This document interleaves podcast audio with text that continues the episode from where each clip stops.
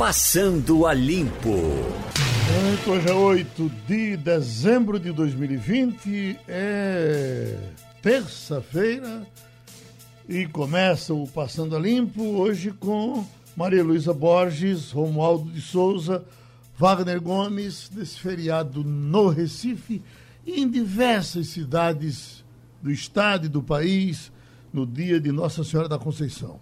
Acho que se quiser comparar, talvez, e se quiser ter isso como força da Santa, Nossa Senhora da Conceição é bem mais forte do que Nossa Senhora do Carmo, que é padroeira do Recife, porque eu, por exemplo, só sei de feriado de Nossa Senhora do Carmo eh, eh, aqui no dia 16 de, de julho, né? Uh, no resto eu não sei se é por onde ela tem feriado. Agora, Nossa Senhora da Conceição, por exemplo, Mimoso. Mimoso é dia de Nossa Senhora da Conceição, é distrito, está feriado lá. Uh, aqui na região metropolitana já tem, por exemplo, com certeza, Moreno, onde o, o padre Amaurílio foi pároco por muito tempo, feriado. Houve um tempo que a gente fez um levantamento aqui, é, realmente muitas e muitas e muitas cidades onde Nossa Senhora da Conceição é a padroeira. No caso do Recife, ela não é a padroeira, né? mas conta da festa do Morro, as coisas param uh, na capital. Deixa eu ver aqui, porque está na festa do Morro agora, Mirela Martins. Hoje, Mirela, é, é, em tempos normais, seria um dia de grande desfile de políticos aí, por exemplo. Eita! Isso, tá animado por aqui já, Geraldo. Diz aí. Eu chego a tomar um susto. Exatamente. Uhum. Eu já tô aqui no pé da Santa, né? Desde sair de casa cedinho do Pina, seis horas. Estou com a voz um pouco embargada porque eu tô com a máscara, né? E exigência aqui da paróquia. Tem duas filas muito grandes, uma para entrar na missa e outra para o santuário inclusive muito organizado para entrar no santuário. É, aferição de temperatura, álcool em gel, as pessoas. Olha aí, as pessoas estão respeitando, a fila é muito grande. Uhum. A gente, eu estou aqui no Pé da Sanda, tem muita gente, mas nada comparado aos outros anos. Uhum. Né? Nos outros anos você via uma multidão já ali por baixo, em Casa Amarela, muito tranquilo, é, muita gente de máscara.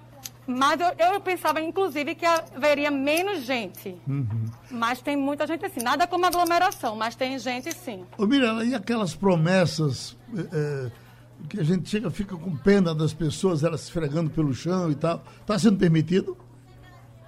Tá sim, as pessoas podem subir como quiser. É, chega, toca nosso coração, né? Muita gente subindo com tijolo na cabeça, de joelho.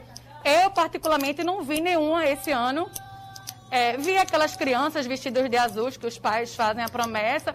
Tem, mas nada assim incomparável aos outros anos. Uhum. Romualdo, você que está longe, alguma curiosidade para a festa do Morro da Conceição com Mirella? Ah, eu gostaria de fazer um pedido à Nossa Senhora da Conceição. Mirella, você que está aí pertinho da Santa, poderia muito bem é, pedir para que os nossos políticos é, tenham uma devoção com o povo brasileiro e decidam logo pela vacina. Hoje estava vendo, Mirella, uma imagem do início da vacinação no Reino Unido. Uma coisa é o Brasil, outra coisa, outra coisa é o Reino Unido. Eu fiquei muito contente. Quem sabe, Mirella, a gente já tem a vacina logo logo. Isso, exatamente. E uma curiosidade aqui, Geraldo e Romualdo, se me permitem, é que para você entrar no santuário, é, entra pessoas por vez e o, e o religioso pede para que as pessoas não parem para muito tempo ficar rezando. Então, ele inclusive faz algumas orações, Nossa Senhora rogai por nós e pede para as pessoas saírem para o fluxo permanecer e não ter aglomeração. Pode ter certeza que a maioria dos pedidos das pessoas aqui era o fim do coronavírus com a vacinação em massa. Romualdo. Wagner Gomes, alguma pergunta para nossa repórter da classe A? Eu quero saudar Mirela Martins, inclusive é, é, lembrar aqui que bastou você anunciar a Mirela, soltaram logo dois foguetões lá, né? Veja como Mirela é tá importante. Tá vendo minha moral aqui, Wagner? Ô Mirela, só para saber... essa moral é a santa. É, exatamente. Agora, Mirela, só para saber, você fez um trajeto a pé, né, de boa viagem até o morro. Você encontra muita gente pelo caminho fazendo a mesma coisa, Mirela? mais na Zona Norte, não da Zona Sul. É, eu faço isso desde que eu era pequena. Eu aprendi, na verdade, uma promessa com meu avô e ele faleceu e eu mantive a tradição. A, a tradição, inclusive, que eu faço com muita honra. Para mim, é algo que eu tenho que fazer todo ano. Subir o morro, reverenciar, agradecer e pedir. E eu vejo muita gente aqui na Zona Norte, mas da Zona Sul não. Eu vi com um grupo a gente veio com o grupo justamente por conta da questão da segurança, né? E foi tranquilo. Engraçado, eu pensava que os catimbozeiros eram só para Nossa Senhora do Carmo. Mas Nossa Senhora da Conceição também tem, né, Mirella? Aí é Iemanjá, sim, né? Tem, existe a sincronicidade, Iemanjá, a sincronicidade. Certo. Maria Luísa! Geraldo. Oi.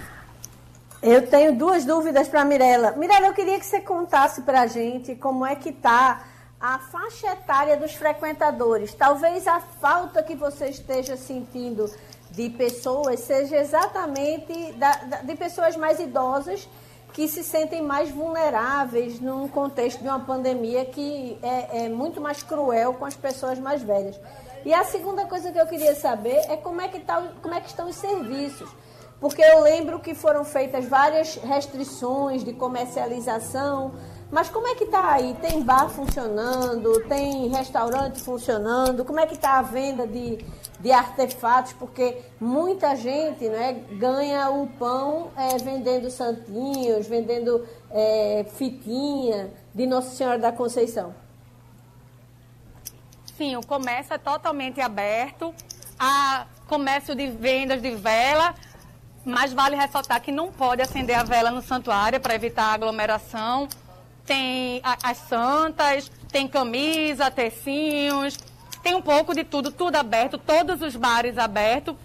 Diminuiu também aquela quantidade de pessoas que ficam esperando por ajuda, né? Diminuiu também a quantidade de pessoas que dão ajuda. Você perguntou sobre a faixa etária. A faixa etária, sim, diminuiu realmente. A maioria é por volta de 40 a 50 anos, mas aquelas pessoas mais velhas a gente não vê. Talvez isolado um ou outro caso, mas a maioria é de 30 a 50 anos. E o comércio bem aquecido. É, eu vi camisas sendo vendidas de 25 reais a 95 reais. Ah, então, assim, tem que até pesquisar no morro. Agora, uh, uh, Mirella, se você não falou dos políticos, é porque eles não chegaram ainda, mas acho que eles irão, porque tem alguns que é, é, não faltam de jeito nenhum. Estamos ainda. Não vi político uhum. e não recebi agenda de político por aqui, Geraldo. Uhum. Então tá certo, vai rezar, tá certo? Obrigada. Eita, seguimos com o Passando a Limpo. Nós estamos com o secretário de Justiça, Pedro Eurico. Há pouco, secretário, nós recebemos um flash dos nossos repórteres de Caruaru falando de Santa Cruz do Caparibe. Ah, o senhor pode, pode, até me corrigir se é realmente Santa Cruz do Caparibe, mas a história do presídio que está recebendo agora uma dessas, dessas máquinas de, de raio-x para uh, verificar a entrada das pessoas para visita. Chamou a atenção de que os advogados serão revistados, serão passar nessa máquina. E os advogados sempre reagiram a isso. A própria OAB não aceitava. Dessa vez, eles serão vistoriados? Olha, Geraldo, uh, os advogados eles têm a prerrogativa da inviolabilidade da comunicação, mas é evidente que essa máquina é um, a máquina dessa que tem no aeroporto, né? Ela faz a leitura de corpo inteiro para a questão de coibir armas e drogas, né? É, e é evidente que todos que vão ingressar, inclusive os próprios agentes ou seja, policiais penais, têm que passar na máquina. É, aliás, eu quero confessar que essa é uma das dificuldades que eu venho tendo. Nós já estamos com essas máquinas em quase 10 unidades, porque uma máquina dessa custa, para o público ter conhecimento, quase 800 mil reais. E nós não compramos, ela é doação do Departamento Penitenciário Nacional. E todos vão ter que passar, porque é uma forma de coibir o tráfico é, de armas, de, de droga, então, também às vezes é, pessoas que fazem lançamento. Ontem, para vocês terem ideia, Geraldo, nós aprendemos no presídio Frei Damião de Bozana, aqui dentro do Complexo do Curado, três armas de fogo, inclusive uma pistola .40.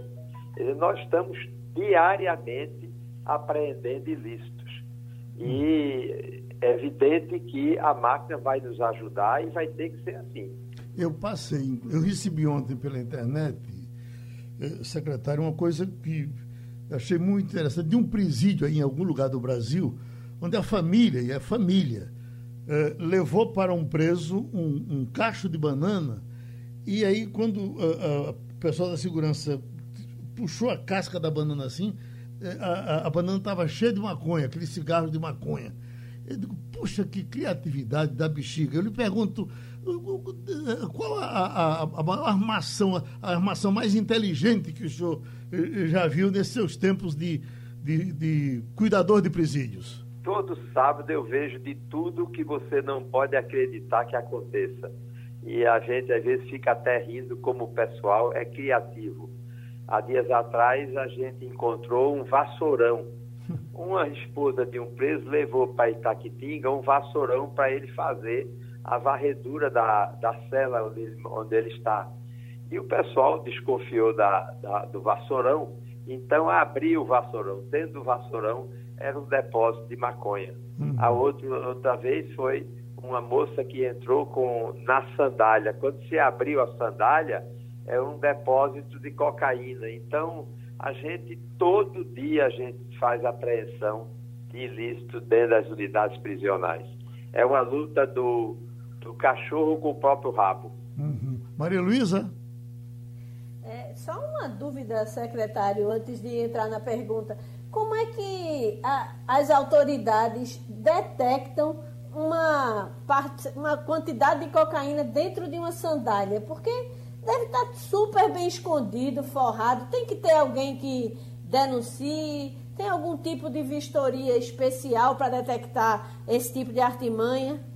É, Maria Luísa, é o seguinte: nós temos na, na entrada do dia de visita é, nossos policiais penais, masculinos e femininos, né, dentro das unidades, eles avaliam também o comportamento.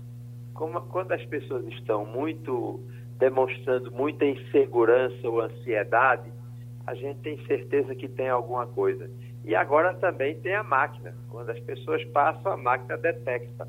Atualmente, por exemplo, há uma decisão que nós respeitamos do Conselho Nacional de Justiça que proíbe a, a chamada é, revista fechatória nas mulheres, que muitas vezes conduzem dentro das partes íntimas ou celular ou droga.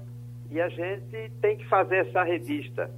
A gente não faz, evidentemente, apalpando nada, mas agora tem uma, uma, uma banqueta no que a mulher senta vai detectar qualquer presença de, de alumínio ou ferro dentro das partes íntimas. E aí a gente faz a revista.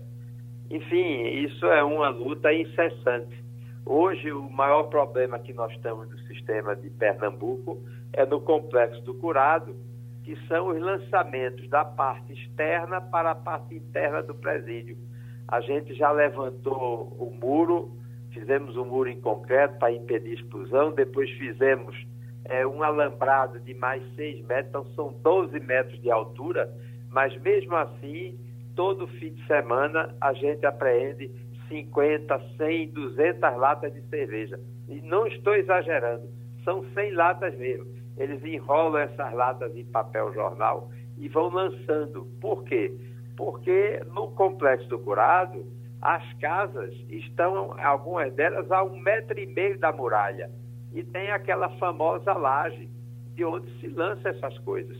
E a gente agora, é, eu posso aqui adiantar é, para vocês, Maria Luísa e Geraldo, é de que uma das prioridades nossas para o próximo ano será a instalação de detectores, é, de bloqueadores de celular. Nós temos que avançar nesse sentido, porque esse ano nós já vamos aprendendo mais de 2 mil celulares. Eu digo brincando, eu sou o maior, o maior é, sócio das empresas de telefonia. Porque a quantidade que a gente apreende é uma coisa louca. Uhum. Romualdo de Souza. Secretário Pedro Eurico, muito bom dia para o senhor. Claro que o senhor tem muito mais experiência que eu, mas o senhor conhece essa atuada de que serão instalados eh, bloqueadores de sinais de telefone celular nos presídios. Será que agora sai, secretário? Ô, ô Romualdo, eu acho ótima a tua pergunta, porque essa pergunta também eu me faço. Por exemplo, nas áreas é, como, como o complexo do curado, Romualdo, vai ser difícil. Porque quando a gente instala um bloqueador de celular, ele bloqueia o entorno. Então nós vamos deixar famílias sem celular, sem uso do celular. E aí vem decisão já do Superior Tribunal de Justiça que não permite. Mas o Congresso Nacional está avançando no sentido de se ter uma legislação que, de forma definitiva, as unidades prisionais tenham áreas de bloqueio para a utilização de celular, porque com os celulares é evidente que eles passam a comandar o crime de dentro para fora da cadeia. Exemplo disso, Itaquitinga, é, os, a, a, a área é uma área isolada e muito difícil de comunicação. E mesmo assim, eles já descobriram alguns pontos que conseguem falar o celular. Há dias atrás eu recebi uma denúncia de uma mãe de um preso que teve que pagar 5 mil reais por um celular usado. Né? E a gente foi buscar, identificamos é, o líder lá dentro que estava vendendo, extorquindo pessoas, e ele foi, evidentemente, punido. Como é que nós estamos fazendo isso hoje, é, Romualdo? A gente não abre mão. Qualquer ilícito dentro das unidades prisionais tem que ser instalado o PAD, Processo Administrativo Disciplinar. O que é que isso repercute na vida do preso? Ele perde direito à progressão, ele vai para isolamento. Então, os presos vão ter que pensar duas vezes em estarem utilizando esse tipo de prática de transporte e uso de materiais ilícitos. Wagner Gomes. Secretário Pedro Eurico, desde quando eu comecei a trabalhar em comunicação, que eu noticio aqui, eu e meus colegas, casos de pessoas que são flagradas tentando entrar com drogas, com armas nos presídios brasileiros, não só nos de Pernambuco, evidentemente. Agora, o que é que acontece nesses casos? Porque essas pessoas sabem que são flagradas e que podem ser punidas também. O que é que acontece, secretário, nesses casos? Essas pessoas, mesmo sabendo, têm a coragem de arriscar ou elas são ameaçadas pelos presos, pelos internos e cedem a essas ameaças? Não, é, é, não tem essa questão só de. Pode ter um ou outro caso de ameaça. Na realidade, elas transportam ou para terem algum lucro, alguma vantagem financeira, ou para trazer droga para os seus parceiros. O que é que nós estamos fazendo? De um ano para cá, nós resolvemos endurecer com, essa, com essas medidas. Então, qualquer mulher, qualquer pessoa, homem, qualquer pessoa que adentre na unidade prisional com material ilícito, ele é autuado em flagrante. O companheiro ou companheira que está, que ia ser a pessoa que ia receber a droga, também é trazido e ambos são encaminhados à delegacia de polícia de plantão. É feito o boletim de ocorrência, né? é feita a autuação e vão responder processo criminal. Agora, eu queria até aproveitar, Geraldo, para fazer aqui uma crítica respeitosa é, ao pessoal que está muitas vezes nas audiências de custódia. É que esses inquéritos são elaborados na polícia e não se pede a prisão preventiva. E mesmo quando pede, também na audiência de custódia não se concede. Eu acho que a gente toma logo uma medida é, preliminar, o que é que a gente faz? A gente cancela a carteirinha de acesso daquela pessoa à unidade prisional. Mas isso não basta. É preciso que as pessoas respondam pelo crime de transporte de drogas ou de armas para dentro de unidades prisionais. Um ex-diretor, certa vez, doutor Pederico, falava aqui no programa de uma coisa que curiosa e dramática ao mesmo tempo. O preso uh, foi liberado, mas como ele já estava acostumado de viver na prisão, e ele já estava há, há muitos anos além disso, não tinha estrutura familiar em casa para o receber, ele cometia de imediato um crime e voltava. Isso não, não acontecia com um só, acontecia com muitos. O senhor já viveu esse drama também? Já, já sim. Já, já vivi esse drama de tomar conhecimento de preso que praticou, às vezes até mesmo um homicídio, porque não queria mais sair da cadeia. Mas tem um caso mais grave, Geraldo, que eu quero também aqui é, trazer para a opinião pública, para o teu programa. É o caso, a situação do HCTP, o Hospital é, de Custódia de Presos com problema de transtornos mentais. Nós tínhamos cerca de 650. Hoje reduzimos para pouco mais de 300. Não é que a gente queira soltar psicopata, que não se pode soltar, mas acontece que muitas vezes tem presos. Eu encontrei um que estava no cárcere de um hospital de custódia há 32 anos. E ele não tinha família, porque a família abandona. As pessoas que são recolhidas por medida de segurança é, do ponto de vista psicológico, do ponto de vista psiquiátrico, as famílias abandonam. Então não tem visita. E depois a família não quer receber de volta. Quando o juiz suspende a medida de segurança, cabe a nós procurar a família para devolver essa pessoa. E a gente não consegue. Nós já tivemos casos da família sair do município para não receber o seu parente, que é um, um, uma pessoa com transtorno mental. Então, nós estamos tratando isso é, com muito cuidado. A gente está tratando no sentido de, quando não encontra a família, sensibilizar a prefeitura do município da pessoa está, porque tem a, aquelas casas de custódia de pessoas doentes. E aí a gente quer colocar lá e é muito difícil. E eu vou dizer agora o número. Atualmente eu estou com 36 pessoas que eu já tenho a liberação para essas pessoas serem colocadas no convívio social, ou seja, voltarem para o mundo da liberdade e a gente não consegue localizar aonde deixar essas pessoas. Esse, esse é o submundo não é, da dura realidade da vida das cadeias. Eh, secretário, o senhor está falando aí, eu aqui eh, pensando nessa coisa de ganhar dinheiro, que a gente precisa de dinheiro para viver, e agora estou ficando rico vendendo livro. E eu já estou com uma ideia que quando o senhor terminar o seu período aí de secretário de, de Justiça, a gente vai sentar e vai escrever um livro com o título No Presídio é Assim. Geraldo Freire e Pedro Eurico, e vamos ganhar dinheiro, tá certo?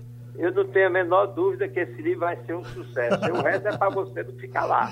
Tá um certo. geral. Começando contigo, o Wagner, é, é, ontem chegamos a tocar nesse assunto aqui rapidinho com a Helena Cantanhede, sobre os crimes praticados contra aquelas duas meninas da mesma família, duas primas no Rio de Janeiro, e a repercussão daquilo está tá grande. A, a, ONU já está tratando desse assunto e para ver se acontece alguma coisa com o Rio de Janeiro, especialmente com essa, com, com para ver se evita o que acontece com, com essas crianças, porque é uma atrás da outra.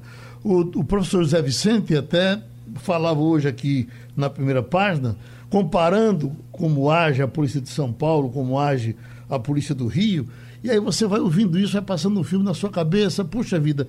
Ele, tá, ele eh, até falava que um, um tiro de fuzil pode pegar numa pessoa até com dois quilômetros de distância. Então você imagina que você pode atrair alguém daqui para encruzilhada e, e, e, e, essa bala pegar. E, dizer, e, esses fuzis estão sendo disparados lá pelo Rio de Janeiro a 3 por 4 mais do que em todo canto. Então, a ONU eh, eh, trata desse assunto agora a partir de, dessa barbaridade que aconteceu, mais uma, com duas crianças do Rio de Janeiro. O que mais me preocupa nesse caso, Geraldo, e nesses casos, evidentemente, é o que parece já ser uma banalização desses casos no Brasil. Parece que assim, eh, as pessoas deixam para lá, apenas comentam e nenhuma autoridade toma alguma atitude. Não há muito interesse no Brasil, ao que parece, em resolver essa questão. Morreram essas duas crianças agora. Nós ficamos sabendo, através da mídia, do que foi reportado. E outras que estão morrendo agora que a gente não sabe. Não só no Rio de Janeiro, mas em outras partes do Brasil também.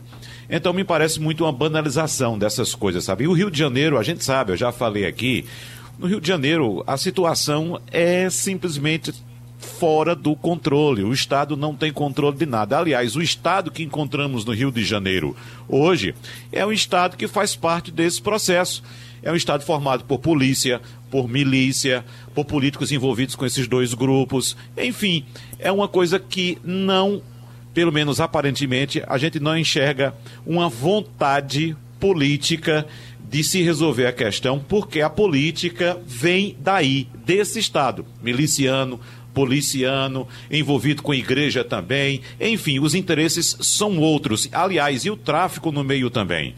Então, esse é o estado do Rio de Janeiro. Então, aguardar uma decisão do estado fluminense para tomar uma atitude, eu sinceramente não tenho esperança em relação a isso.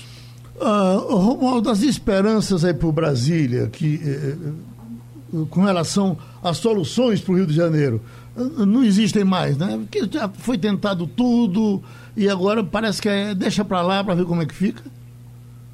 Pois é, o eleitor tentou na, no, na eleição passada, não é, Geraldo? Lá em 2018, colocar um juiz que era alguém eh, supostamente isento, que não tinha envolvimento com política e que ia chegar para arrumar o Rio de Janeiro, que, diga-se de passagem, está aos frangalhos do ponto de vista da segurança pública, não é de hoje.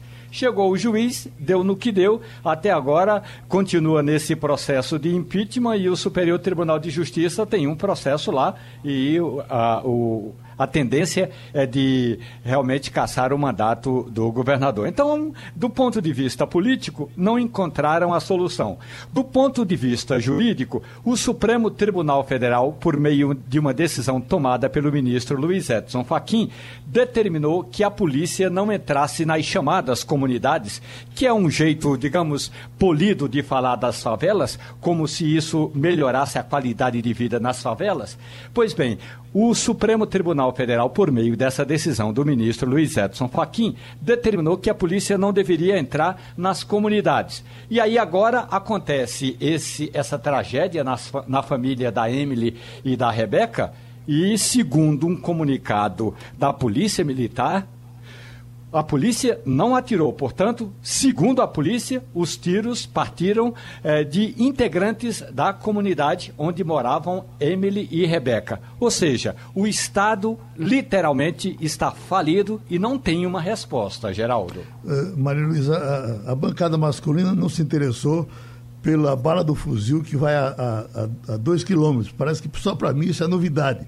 Esses aí são dois atiradores. Mas eu estava também acompanhando essa semana, ainda com relação a, a armas, um, um, Parece que foi um iraniano que foi assassinado recentemente por uma metralhadora teleguiada. Aí eu fico pensando como é que essa, eh, como é que essa metralhadora teleguiada funciona. Se o cara apontar a metralhadora uh, lá para casa, como é que fica? Uh, isso me assusta. Bom, mas você, por gentileza, tem alguma coisa ainda para falar sobre a, a, bala perdida? Tenho sim, Geraldo. Eu, eu me espanto como você sobre a, a, capacidade de matar cada vez mais terrível que a, as armas conseguem. Mas com relação especificamente ao Rio, que a gente começou a, falar aqui do caso das meninas, né, Emily e Rebeca, é, é, só esse ano 12 crianças foram baleadas no Rio de Janeiro, em situações diferentes. Um deles foi um menino que morreu durante a festa do próprio aniversário, tinha só 4 anos de idade.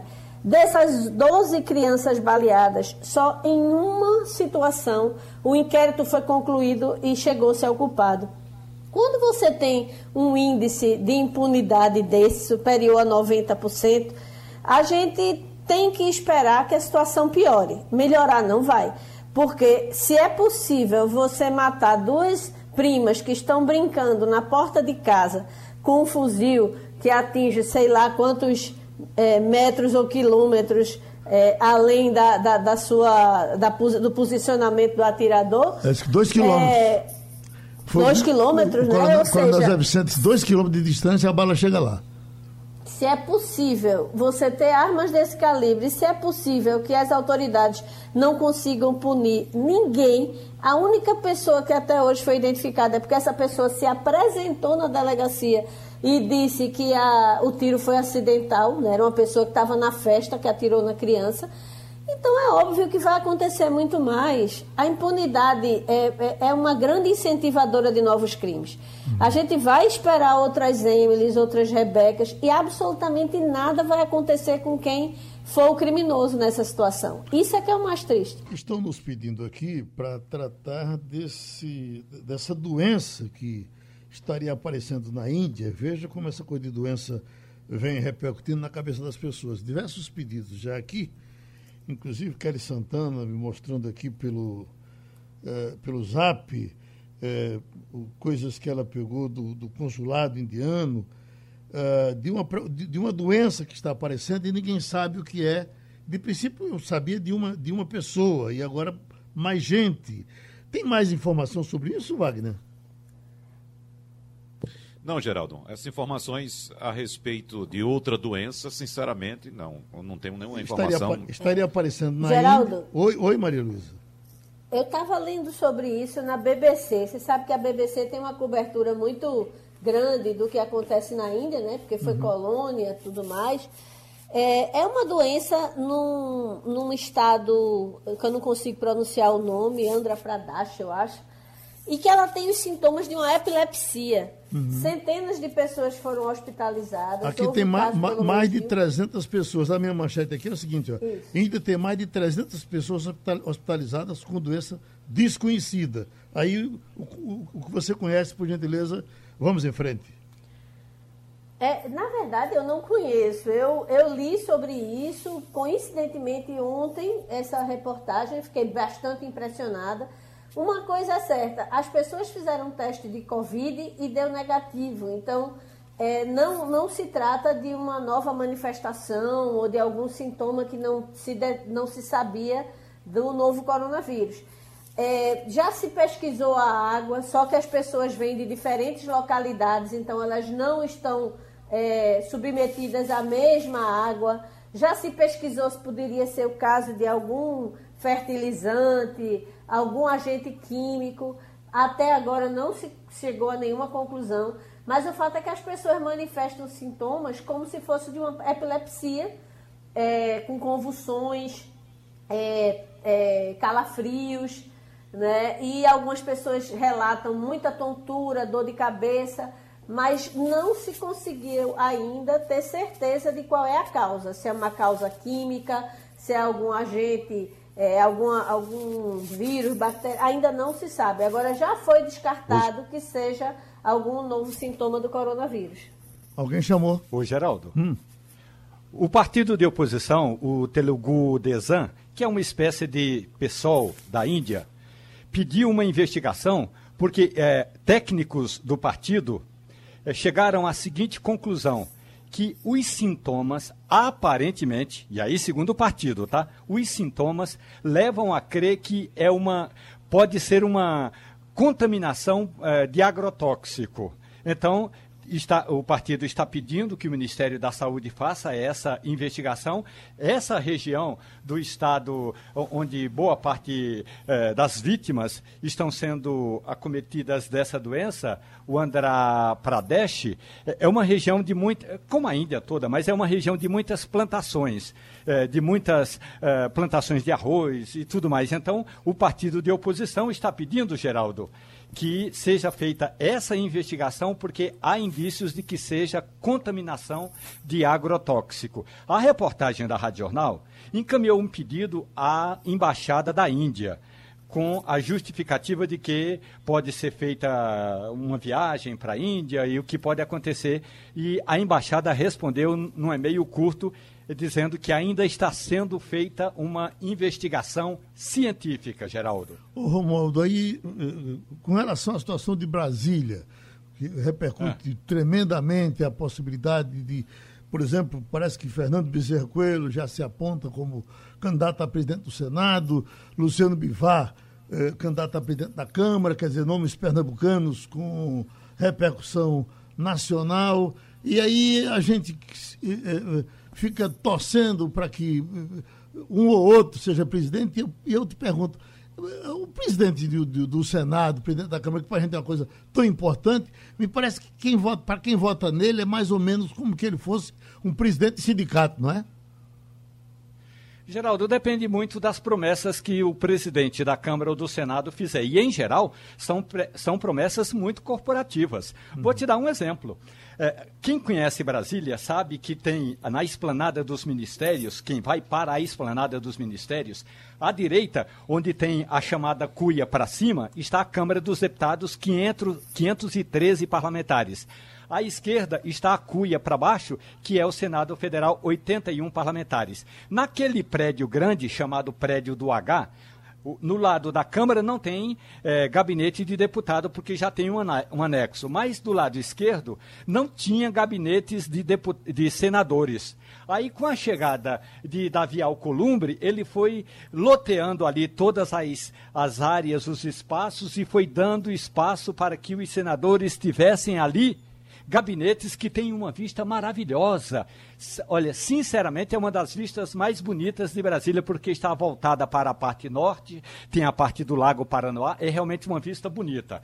Aí você pode me dizer, mas isso é um agrado? É um agrado. É uma das promessas que os presidentes fazem. Dá um gabinete mais amplo, dá um gabinete mais espaçoso. Então, é, dentro dessas promessas, para por aí. A outra questão é quem vai relatar uma medida provisória, por exemplo, isso é muito importante. O relator de uma medida provisória, Geraldo, ele tem poderes, mesmo que depois perca aqueles poderes. Mas, em geral, é ali na mão do relator que entram os chamados jabutis. Jabuti é um, é um tema ou um texto ou uma emenda que entra numa medida provisória em assunto que não tem nada a ver com a medida provisória. Por exemplo, a última, o último jabuti famoso, a medida provisória tratava do auxílio emergencial. Tinha lá um jabuti concedendo perdão para dívidas das igrejas. Portanto, isso é um jabuti, não tem nada a ver com o texto principal. Então, é isso que, em geral, é dado como agrado para esses políticos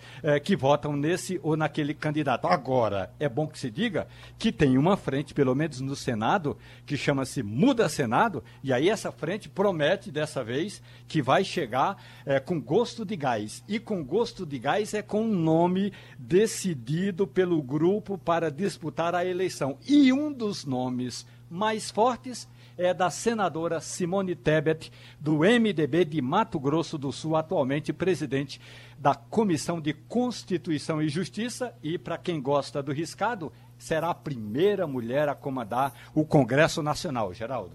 Ô, Wagner, nós perdemos uma noite de, sem dormir na eleição desse Alcolumbre. Foi uma eleição emocionante. De alguma forma, nós, uh, muita gente torceu por ele. Acho que até eu torci, porque torcia contra Renan Calheiros. Aí entra e sai, não dá em nada. E são poderes importantíssimos do país, presidente da Câmara, presidente do Senado. Que expectativa você tem com o que vem por aí?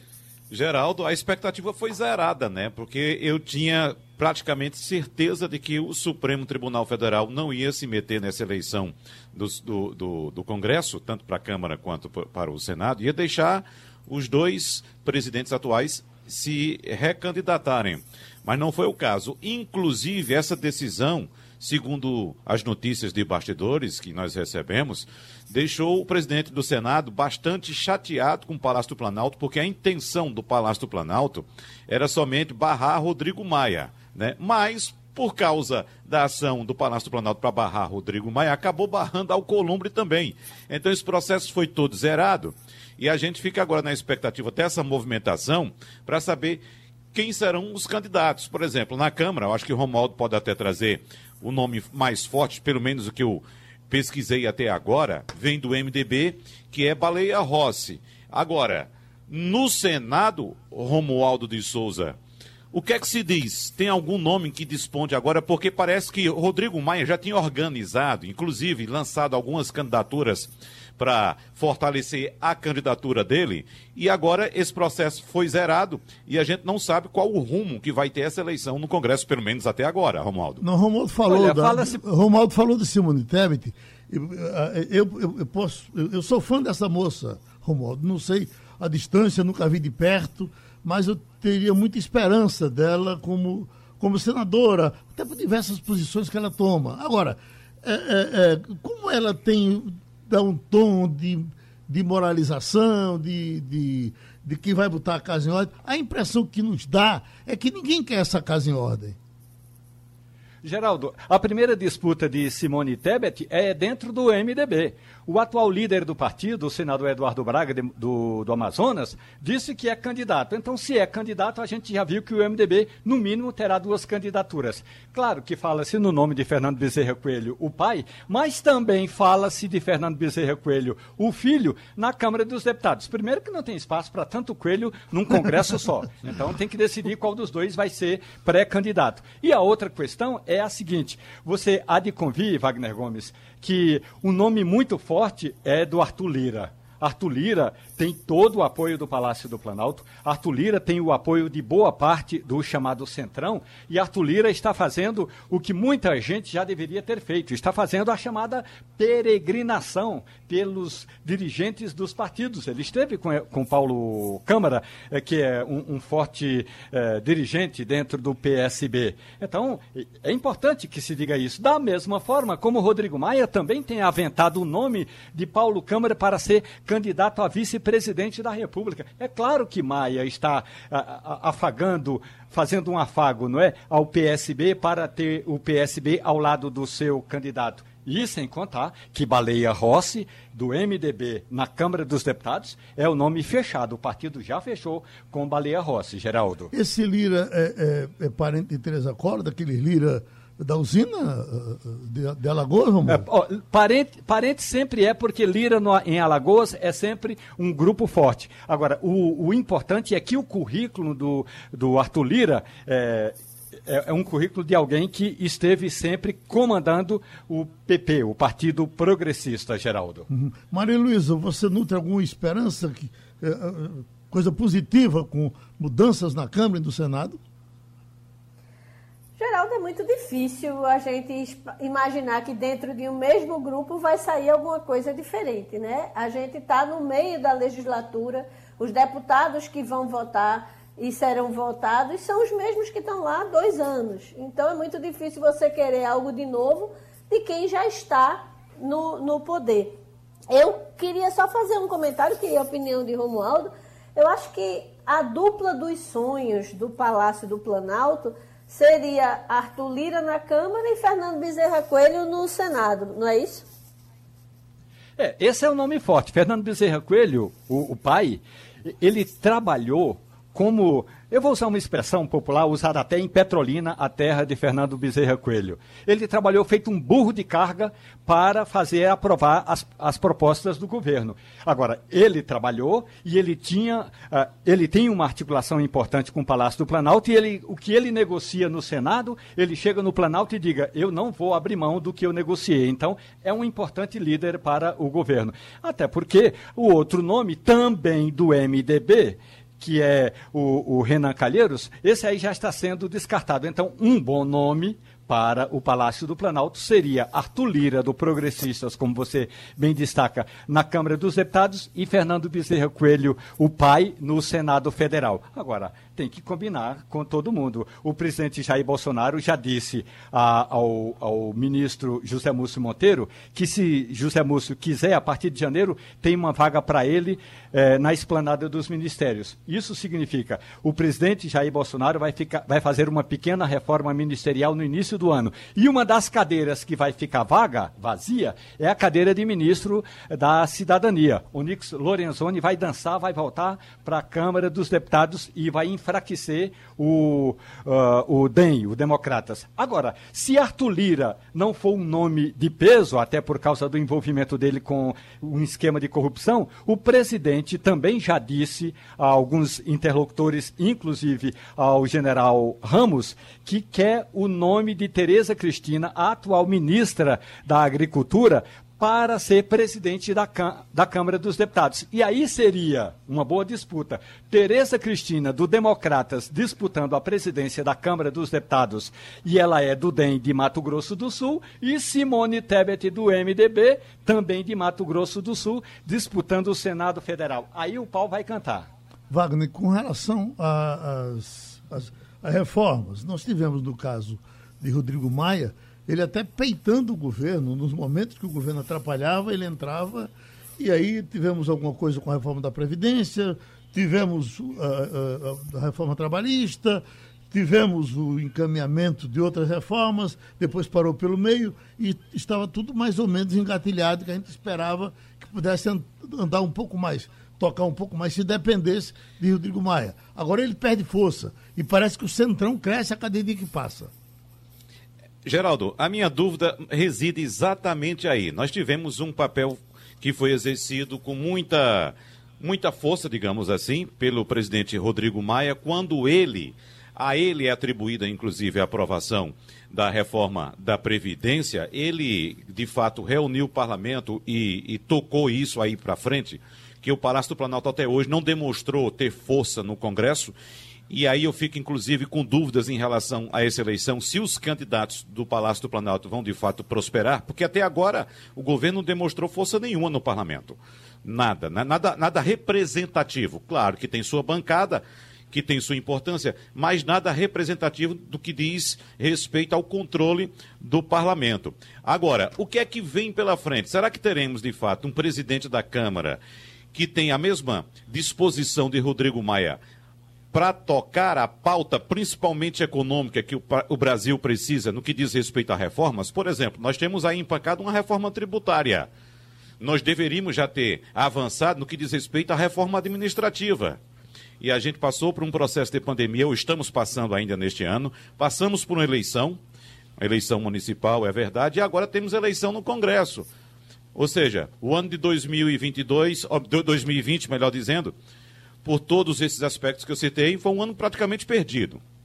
Né? Então vamos aguardar para 2021 o próximo presidente, se de fato ele vai ter essa disposição que teve o presidente Rodrigo Maia e também conhecimento, já que sabemos que o Rodrigo Maia é um economista, ele sabe do que fala, ele entende do que está fazendo, que você concorde ou não, mas ele sabe o que está fazendo.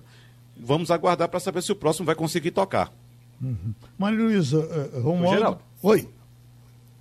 Olha, acaba de chegar uma petição no Supremo Tribunal Federal, se me permite, eu vou tocar nesse assunto rapidamente, é que o governador do estado de, do Maranhão, Dino, Flávio Dino, do PCdoB, está pedindo autorização ao Supremo Tribunal Federal para aplicar a vacina que tenha sido aprovada por órgãos estrangeiros, ou seja, sem precisar passar pela Anvisa. Eu estou esperando apenas o sorteio, porque é um sorteio eletrônico, para ver qual vai ser o ministro relator. Mas essa, essa é uma ação importantíssima. Os governadores, incluindo o Paulo Câmara, de Pernambuco, tem, tem reunião daqui a pouco com o ministro da Saúde, Eduardo Pazuello, para tratar exatamente da logística da, da campanha de vacinação. Mas aí o governador Flávio Dino, de, do Maranhão, se antecipa e pede autorização ao Supremo Tribunal Federal para ele comprar vacina lá fora que tenha sido aprovada por órgãos estrangeiros, mas que não tenham passado é, é, pela Anvisa, Geraldo.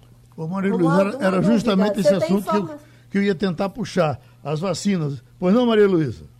Eu ia perguntar se Romualdo tem informação é, a respeito do Maranhão, se o Estado pretende investir recursos próprios na aquisição de vacina, que essa é uma das coisas que está se criticando aqui em Pernambuco, que Pernambuco está esperando uma vacinação nacional, enquanto vários estados estão correndo por fora, né? Tem o caso de Santa Catarina, que já tem protocolo com São Paulo. Agora Flávio Dino pedindo autorização. O Paraná. Você tem informação se o Maranhão, Paraná, é, parece que a Bahia se também. o Maranhão vai gastar uhum. de recurso próprio? É, o, o, Estado do Maranhão está pedindo, é, primeiro assim, ele faz como, ele pede autorização e manda um projeto de lei para a Câmara para destinar recursos. Então, a princípio, sim, seriam recursos próprios. Agora, também é bom lembrar que Flávio Dino tinha falado com os governadores do Nordeste para reativar o chamado consórcio Nordeste e os nove estados do Nordeste comprarem uma leva maior de, de medicamentos, de vacina ainda eh, essa decisão ainda não foi tomada. É importante. É preciso ter dinheiro. Da mesma forma como o governador eh, de São Paulo, João Dória, disse, disse, ontem que tem vacina para repassar aos governos estaduais, seria bom que se juntassem agora e, e se antecipassem ao Ministério da Saúde, que, como se sabe, só tem plano para começar a vacinação em, mar, uh, em março, enquanto uh, uh, o estado de São Paulo quer começar a vacina no dia 25 de janeiro. Agora, não sei se vocês concordam comigo presidente rosna, rosna, rosna, e quando ele sente que a pressão vem muito grande, e ele acompanha essas coisas pelo Twitter, ele vai e, e, e abre a caixa dos peitos. Ele uh, uh, emitiu um Twitter, deu uma tweetada ontem, dizendo que o governo federal assume sim o pagamento da vacina uh, desde que a, a Anvisa aprove e não chegou a citar ou nem discriminar nenhuma. Desde que a Anvisa aprove, ele uh, de imediato uh, corre para que o, Ministério da Saúde assuma essa distribuição. Não sei até que ponto a Anvisa poderia atrapalhar a saída da vacina da Coronavac. E aí ele ter, ter essa segurança para sair a vacina que ele quisesse. Mas na, no, na, na, no recado de, do Bolsonaro ontem, ele disse que a primeira vacina que a Anvisa aprovar, o governo adota uh, uh, uh, para o Brasil todo. Na verdade, Geraldo, ele foi emparedado pelo governador João Dória, porque João Dória anunciou a data do início da vacinação. E tem uma obviedade nesse tweet do presidente da República. Qual é a obviedade?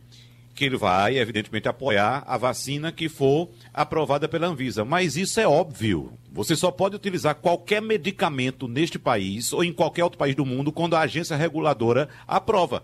Nos Estados Unidos, a FDA. Aqui no Brasil, a Anvisa. Então isso é óbvio. Você só vai poder utilizar. O Estado de São Paulo só vai poder utilizar a Coronavac quando a Anvisa autorizar. Mas Romualdo está governo... trazendo. Esse, esse dado que o Romualdo está trazendo é bem interessante nesse pedido agora do Maranhão, que quer, eh, eh, eh, me parece que em outros cantos do mundo isso já se aprovou, eu já ouvi essa discussão, de que ele quer que uma vacina aprovada em outro país, o Supremo possa liberar para ser aplicada aqui. É, é esse o pedido, não é, Romaldo?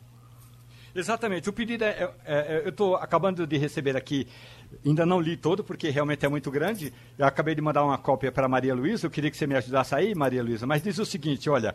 É, os documentos que serão juntados a esse pedido provam ou demonstram que agências internacionais já avalizaram essa, essas vacinas. Então, é com base nesse, nesse argumento que o governador Flávio Dino é, Rodrigo Maia, o procurador do Estado, é, o procurador. E, são várias autoridades do Estado do Maranhão que estão pedindo autorização ao Supremo Tribunal Federal, porque se o Supremo Tribunal Federal der o aval, aí o governo do Estado do Maranhão vai atrás das vacinas devidamente certificadas por agências internacionais. É eu, sinceramente, eu uhum. não acredito que o Supremo Tribunal Federal passe por cima de um agente como a, agência, como a Anvisa. Não acredito que ele simplesmente passe por cima da autoridade e venha, através de uma medida do judiciário, autorizar um medicamento que é, é, é, é trata-se de, de, um produto que vem para salvar vidas. Então, existe a autoridade da Agência Nacional de Vigilância Sanitária. Claro que, mesmo tendo medicamento respaldado, como a gente sabe, outros medicamentos que vêm respaldados por agências de outros países, tem que passar pela autoridade da Anvisa. A Anvisa tem que certificar. Tanto que há, inclusive, é, missões da Anvisa na Inglaterra, na China, para visitar os laboratórios, as produções para voltar para cá e dar o aval a respeito desses produtos que estão sendo desenvolvidos nesses países, principalmente na China. Então, eu, fosse, eu não acredito que o Supremo faça Se eu fosse ministro do Supremo, eu votaria a favor. Eh, eu votaria, tá. porque nós temos um problema de tempo, tempo, tempo. A gente precisa disso urgentemente. Se essa vacina está sendo aplica, aplicada agora, a gente está acompanhando aqui, eh, na Inglaterra, se o cara diz, podemos aplicá-la aqui, e aí vamos depender da. Ela já está aprovada lá ela vai fazer o bem aqui que está fazendo lá ou o mal que está fazendo lá. Eu correria atrás, mas é, é, é, Agora tem um detalhe importante, Geraldo, antes de você encerrar, e é rapidamente, a Anvisa mandou técnicos à China para avalizar como é analisar como é que era feito o processo de preparo Isso. da vacina, dos insumos da vacina lá na China. Os técnicos foram para a China, voltaram e até agora faz 14, 15 dias hoje. 15 dias hoje que os técnicos voltaram e esse relatório não está pronto. Esse negócio era para já estarem digitando o relatório no voo da China para cá e no dia seguinte já está autorizado. Realmente a burocracia no Brasil é muito grande. Aí, Romualdo, me permita, aí é decisão política. Como nós temos um presidente negacionista e temos também uma agência de vigilância sanitária aqui pelo que a gente está entendendo, segue muito essa linha também, até porque dos quatro diretores principais da agência, o presidente indicou três. É claro que a agência tem independência, mas tem três indicados do presidente da República lá na cúpula da Anvisa. Então, cabe aí uma decisão política. Enquanto ele, de fato, não for orientado pelos seus assessores principais de que ele de fato vai ter que autorizar, cobrar celeridade da Anvisa para tomar essas decisões, a gente vai ficar dessa forma. Agora, o que a atitude de João Dória ontem, política ou não, foi uma atitude que ele deveria ter tomado de fato. O estado de São Paulo, a gente sabe, é um estado forte, tem dinheiro em caixa, tem poder, então foi atrás e anunciou. Infelizmente, nem todos os estados da federação podem fazer isso, porque não tem verba em caixa para fazer a compra da vacina. É. Mas se cada um não tomar sua atitude, não for atrás, se for depender desse presidente aí, a vacina não sai. Agora, o negócio de Dória ontem chega, ficou feio, né? Ele dizer que quem quiser vir de fora para cá se vacinar aqui, pode vir, como coisa que. Enfim é, é, é, politizar ao, extremo. Esse negócio, isso dói na alma da gente, né? O, Agora, Geraldo, Geraldo, hum. eu, eu, veja só, minha opinião é um pouco diferente da sua. Sim. Ele está fazendo, é, é, política, ele tem interesse em ser candidato a presidente da República, todo mundo sabe que tem. Agora, a atitude imagina, dele. Imagina ele daqui para São Paulo para não vacinar, porque Dória chamou. Mas veja é, só, não, não é que ele né? chamou ele também não poderia fechar as fronteiras. Ele não poderia simplesmente chegar e dizer, olha, a vacina aqui é só para o povo de São Paulo. Uhum. Não poderia, até porque a gente tem liberdade para ir, ir, e vir dentro desse país. Uhum. Entendeu? Agora, evidentemente que é uma jogada também política, porque nem todas as pessoas vão ter condições de ir para São Paulo, pegar um voo daqui para São Paulo, para tomar a vacina e voltar para cá. E ir com três semanas depois para tomar a segunda dose. Claro que é uma jogada política. Quem está perto de São Paulo, Mato Grosso do Sul, Minas Gerais, Agora, Paraná, a, pode pegar um carro é, e ir. É bom saber que até a vacina de São Paulo só vai ser aplicada quando a Anvisa liberar. Claro. Oi, Maria Luísa. Pois não, eu estou exatamente fazendo o que o Romualdo pediu é, lendo para ver se tem alguma menção à Anvisa, eu não localizei. É uma ação bem extensa, né? Que ele, ele entra no Supremo pedindo o direito do Estado do Maranhão de adquirir e vacinar sua população. Né? Agora, realmente, é, eu não encontrei nenhuma menção à questão da aprovação da vacina.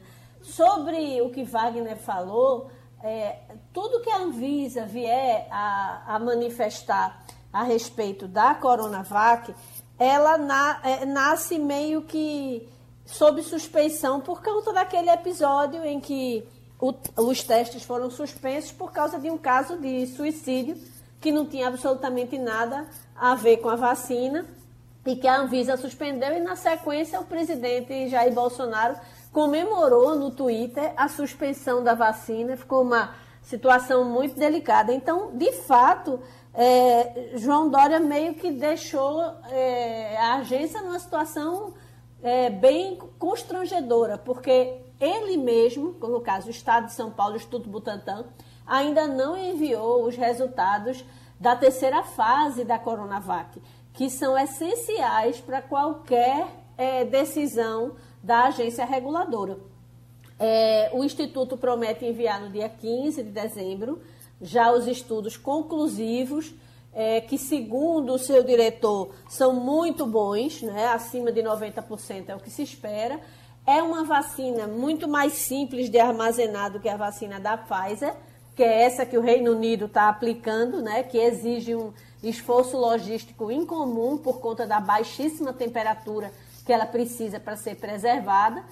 Você imagina num país como o Brasil levar uma vacina a 70 graus negativos para o interior da Amazônia. Realmente é, é uma situação bem complicada. Mas o fato é que nem o Butantan cumpriu ainda todas as etapas. Então, Dória anunciar que vai começar a vacinar dia 25 de janeiro, sem sequer ter enviado o resultado da terceira fase para a Anvisa, é um, uma jogada de xadrez que a gente não sabe a consequência. E Agora, no em cima caso, do- a Anvisa, a partir do dia 15, a partir do dia 15 tem a batata na mão, né? A batata quente Uhum. para resolver. Em cima do pedido do Maranhão, você há de pensar o seguinte: a gente tá, tem pressa. O vírus é o mesmo. O vírus que está ah, ah, ah, na Inglaterra é o vírus que está aqui. O vírus que vai para os Estados Unidos é o vírus que veio para cá. Se a FDA chega lá e diz: olha, já estudamos, já liberamos para os Estados Unidos, quanto remédio nós compramos, porque a FDA liberou dos Estados Unidos, nós compramos aqui. Aí eu acho que ele podia dar uma apressada e a gente. Boa, a, a Anvisa não está lá um acompanhando. detalhe. Hein? Um detalhe sobre o pedido do Maranhão é que ele pede que a União é, banque o esforço do Maranhão é na forma de um auxílio emergencial. Ah, mas ele quer que a União pague, né? Exatamente. Certo. Ele pede que a União pague, aqui no pedido está bem claro, determinar que a União conceda auxílio financeiro ao Estado do Maranhão para a aquisição das vacinas necessárias a imunizar a sua população. Sei. Vamos embora? Vamos. Passando a Limpo.